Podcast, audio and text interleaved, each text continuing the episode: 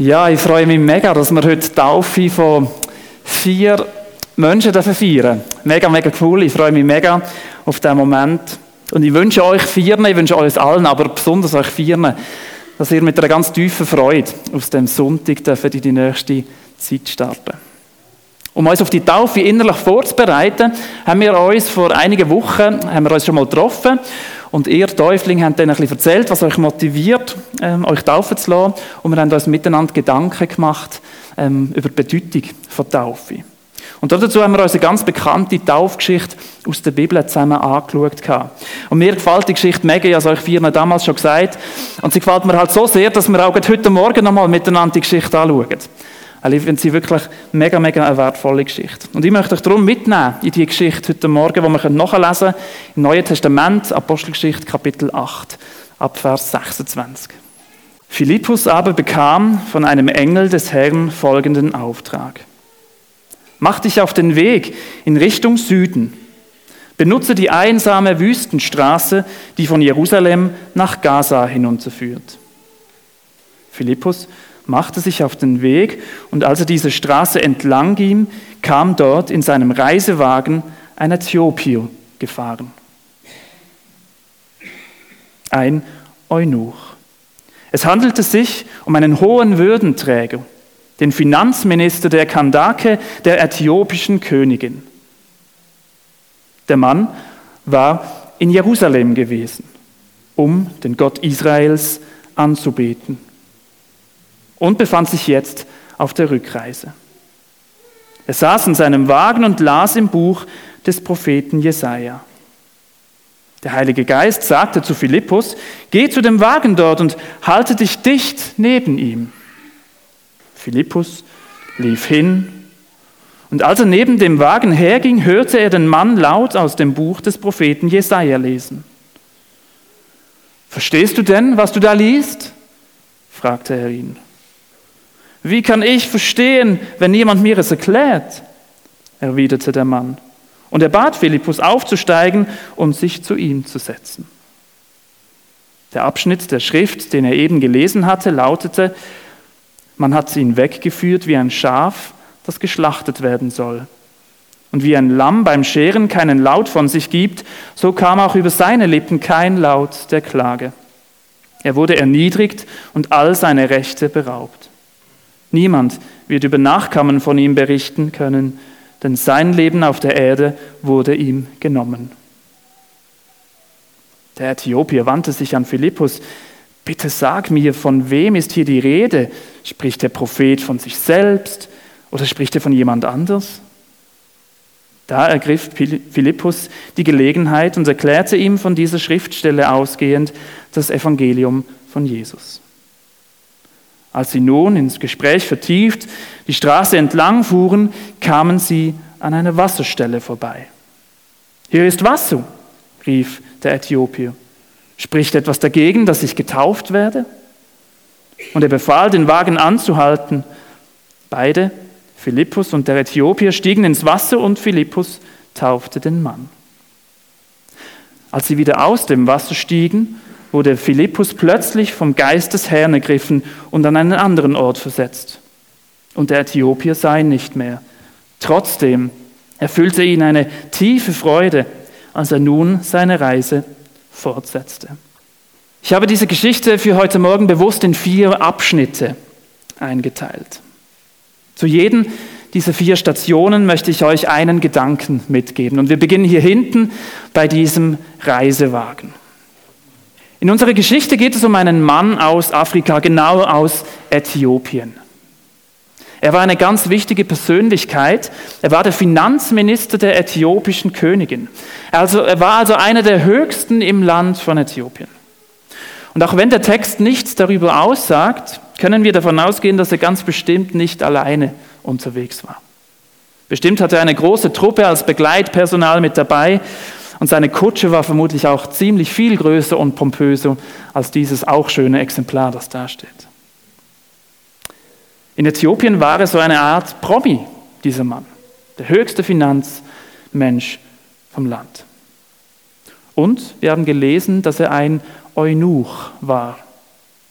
Ein Eunuch ist ein zeugungsunfähig gemachter Mann. Für uns heute klingt das natürlich absolut, absolut brutal. Eine brutale Vorstellung. In der damaligen Kultur und Zeit in Äthiopien und auch in umliegenden Ländern war es aber tatsächlich üblich und ziemlich normal, dass man höchste und, und wichtige Beamte zu Eunuchen gemacht hat, zeugungsunfähig gemacht hat. Unter anderem wollte man mit diesem Vorgehen verhindern, dass diese hohen und wichtigen Beamten sich irgendwie auf eine Beziehung mit einer königlichen Frau einlassen und dadurch dann irgendwelche Nachkommen entstehen könnten und sie dann sich so irgendwie an die Macht schieben würden. Ja, und jetzt lesen wir genau dieser ranghohe Mann aus Afrika und zugleich dieser Eunuch lässt sich in unsere Geschichte hier taufen. Vielleicht denkt sich der eine oder andere jetzt, ja, warum wird das denn in dieser Geschichte so betont, dass es so ein hohes Tier war und dass er ein Eunuch war? Das spielt doch alles keine Rolle. Schön, dass er sich taufen lässt. Ich glaube, das sind zwei ganz wichtige Merkmale von dieser Geschichte. Obwohl dieser Mann aus Äthiopien überhaupt keinen israelischen Background gehabt hat, obwohl er kein Jude war, obwohl er aus einer ganz anderen Kultur gekommen war obwohl er in keinem frommen Elternhaus aufgewachsen war, hat er sich taufen lassen und ist Teil von Gottes Familie geworden. Jeder Mensch ist bei Jesus eingeladen. Und zwar so, wie er ist. Egal aus was für einem Elternhaus du kommst, egal aus welcher Kultur, aus, egal aus welchem Umfeld du kommst, bei Jesus bist du willkommen und eingeladen. Egal, ob du in deinem Umfeld angesehen bist oder nicht, egal, ob du äußerlich oder innerlich eingeschränkt bist, ja sogar, ob Dinge in dir oder an dir kaputt gemacht worden sind, bei Jesus bist du willkommen, so wie du bist. Mit meinem unfertigen, fehlerhaften Leben, mit meiner Schuld, mit meinem starken oder vielleicht auch schwachen Glauben, mit meiner guten oder vielleicht auch schlechten Leistung, bei Jesus bin ich willkommen, so wie ich bin. Das ist der erste Punkt. Ich bin eingeladen, als Teil von Gottes Familie zu sein. Du bist eingeladen, Teil von Gottes Familie zu sein. Und als Gemeinde wollen wir das ganz hochhalten, wollen wir das leben. Willkommen daheim, so heißt unser Slogan, unsere Vision. Menschen, du, wir wollen uns zu Hause fühlen, hier und bei Jesus, in Gottes Familie. Und Jesus lädt mich ein, mich auf einen Weg mit ihm zu machen. Und auf diesem Weg möchte Jesus mich verändern. Jesus möchte mich und mein Leben auf diesem Weg verändern. Und genau das wird eben in der Taufe sichtbar. Mit meinem alten Menschen tauche ich ab und als neuer Mensch tauche ich auf. Ein Bild dafür, dass wir mit, hineingenommen werden in das, was Jesus für uns getan hat. Philippus hat einen Bibeltext aus dem heute Alten Testament angeschaut mit dem Äthiopier. Und darin wird vorausblickend erklärt, dass Jesus stellvertretend für uns am Kreuz gestorben ist und dann auch auferstanden ist. Eben das Abtauchen und wieder das Auftauchen. Jesus möchte aus jedem von uns einen neuen Menschen machen. Und ganz konkret für dich, und da ist es egal, ob du dich heute taufen lässt oder nicht, die Frage, oder zuerst die Aussage, der Hinweis, du bist heute eingeladen, Jesus zu begegnen, so wie du bist. Und gleichzeitig die Frage, wo möchte Jesus dich möglicherweise verändern, dein Leben verändern, etwas in dir Neues schaffen. Das der erste Gedanke. Ja, was für eine tolle Geschichte, eine krasse Geschichte. Ein Mann, der Jesus nicht gekannt hat, der viele Jahre ohne Gott gelebt hat, irgendwo entscheidend sich plötzlich scheinbar von einem Moment auf den anderen jetzt mit Jesus durchs Leben zu gehen und sich taufen zu lassen. Das erinnert mich an diese krassen Geschichten, die man immer wieder hört oder liest von Menschen, die auf totalem Abweg sind und dann Jesus begegnen und ihr Leben wird komplett auf den Kopf gestellt, alles wird verändert und sie, sie dürfen sich und ihr Leben positiv verändern lassen. Wow, genial. Unser Mann aus Äthiopien scheint jetzt zumindest zwar nicht offensichtlich auf einem Abweg gewesen zu sein, aber trotzdem dieses Lesen dieses Bibeltextes plus diese Begegnung mit Philippus, die scheint schon so irgendwie ein Schlüsselmoment in seinem Leben gewesen zu sein. Und doch merken wir, wenn wir den Text aufmerksam lesen, dass es auch bei ihm eine Vorgeschichte gibt. Vers 27 lesen wir da, der Mann war in Jerusalem gewesen, um den Gott Israels anzubeten. Wir wissen es nicht, aber vielleicht war er auf einer Dienstreise. Jetzt schauen wir uns nochmal diese Karte an. Vielleicht war er auf einer Dienstreise. Und üblicherweise hat man für solche Durchreisen die Via Maris gewählt. Das ist die dicke linke Weg, die Strecke. Das war die größte und wichtigste Straßenverbindung, die Ägypten und auch ganz Afrika mit dem Rest der Welt verbunden hat und die führte einfach durch Israel. Um nach Jerusalem kommen zu können, musste er aber einen anderen Weg eingeschlagen haben, die sogenannte Bergstraße. Der Text sagt uns, dass der Äthiopier wohl absichtlich einen Abstecher nach Jerusalem gemacht hat, um eben dort den Gott Israels anzubeten. Wir wissen nicht wie, aber er musste mindestens schon einmal von diesem Gott von den Israeliten gehört haben. Er wusste irgendwoher, dass in Israel ein Gott angebetet wird, den er aus seiner Kultur und aus seiner Heimat nicht kannte. Und in besonderer Weise wusste er irgendwie bei diesem Tempel, da scheint eine Begegnung mit diesem Gott möglich zu sein. Gott hat irgendwie schon vor diesem Besuch des Mannes in Jerusalem begonnen, eine Geschichte mit diesem Mann zu schreiben. Gott hat irgendwie auf sich aufmerksam gemacht. Und so wurde der Mann neugierig und wollte mehr über diesen Gott wissen. Und darum ist er absichtlich extra nach Jerusalem gefahren. Direkt zum Tempel und das, obwohl er als Eunuch gar nicht wirklich zum Tempel zugelassen war. Er hatte keinen Zutritt er durfte nur im äußersten Umfeld, im äußersten Vorhof des Tempels durfte er sich aufhalten. Und auch einen Gottesdienst oder so besuchen, keine Chance, da war er ausgeschlossen. Immerhin, er konnte sich eine Kopie von einer Schriftrolle kaufen. Anscheinend Geld hat da vermutlich keine Rolle gespielt, das war möglich. Immerhin, so konnte er ein kleines bisschen mehr diesen Gott kennenlernen. Ich finde das total faszinierend. Wenn sich ein Mensch für Gott interessiert, dann kümmert sich Gott höchstpersönlich darum, dass der Mensch ihm begegnen kann. Gott höchstpersönlich tut alles, bringt alles in Bewegung, dass dieser Mensch eine Begegnung mit Gott haben darf. Und nicht selten benutzt Gott andere Menschen dazu. Ganz deutlich wird das Philippus im nächsten Vers, den wir da sehen. Der Heilige Geist ließ Philippus deutlich wissen, dass Gott ihn brauchen möchte, damit der Mann aus Äthiopien Jesus kennenlernen kann. Gott hat auch mit euch Vieren, die ihr euch heute taufen lasst, begonnen, vor langer Zeit eine Geschichte zu schreiben.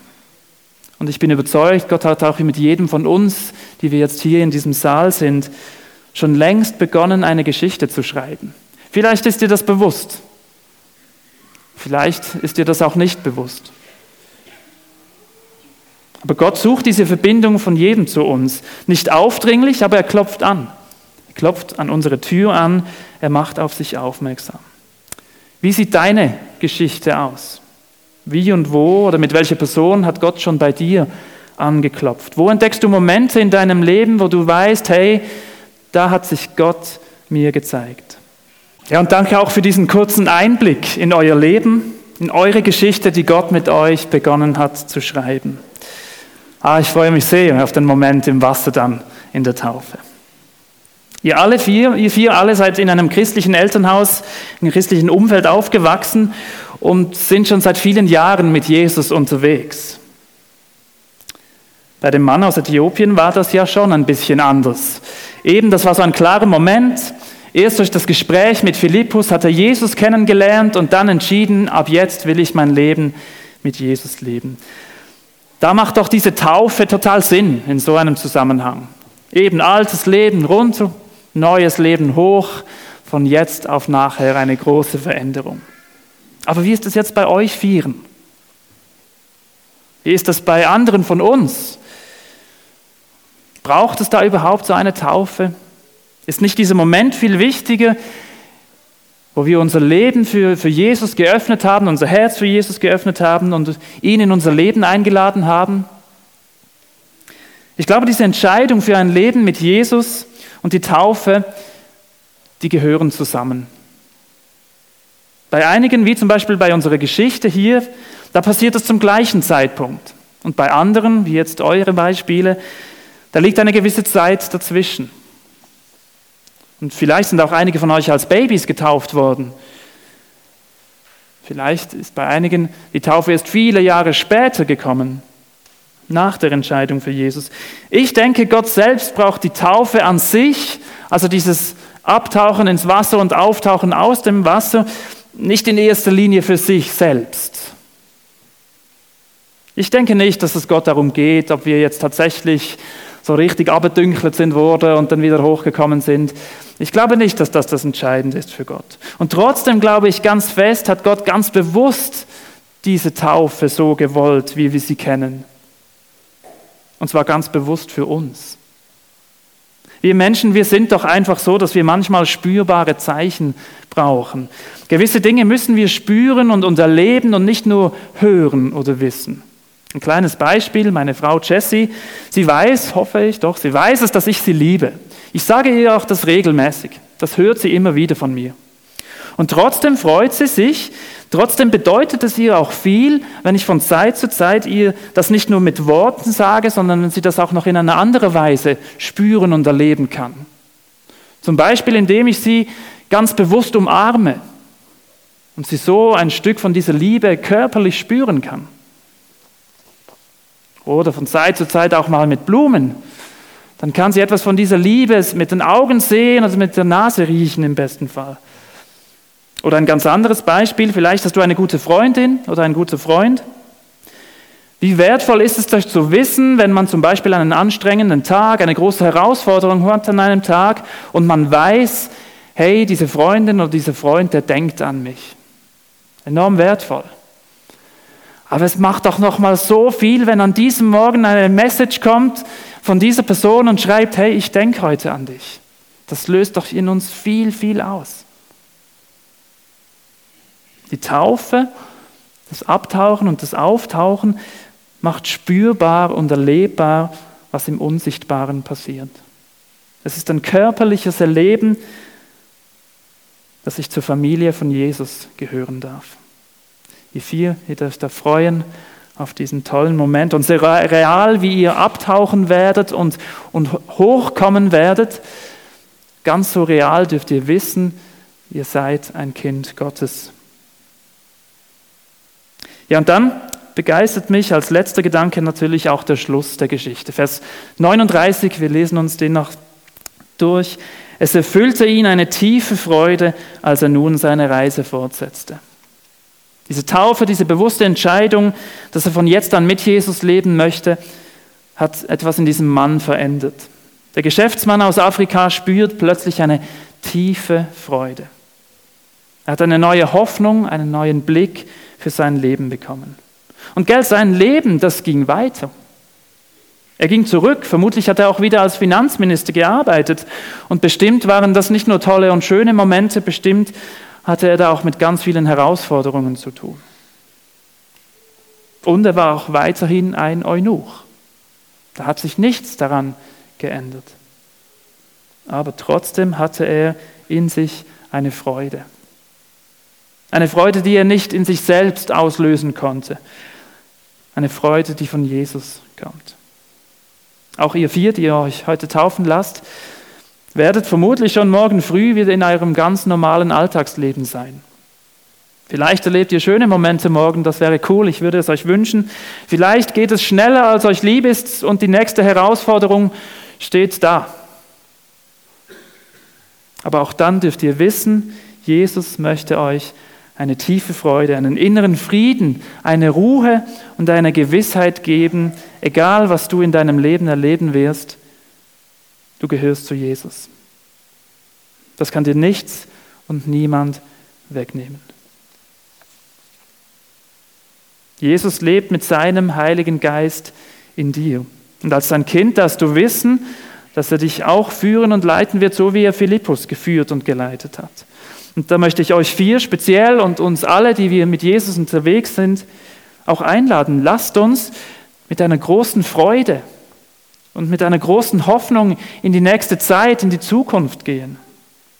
Und lassen wir uns von diesem Heiligen Geist führen, denn ich bin überzeugt, dass Gott uns durch seinen Heiligen Geist auch heute noch brauchen will. So wie er Philippus für diesen Mann in diesem Wagen gebraucht hat, so möchte auch der Heilige Geist uns heute noch gebrauchen. Lasst uns voller Freude in die Zukunft gehen. Und lasst uns das jetzt auch gemeinsam zum Ausdruck bringen mit einem Lied. Die Band darf gerne nach vorne kommen. Wir wollen das zusammen aussprechen mit dem Lied Fels. Wir wollen Jesus unser Leben anvertrauen.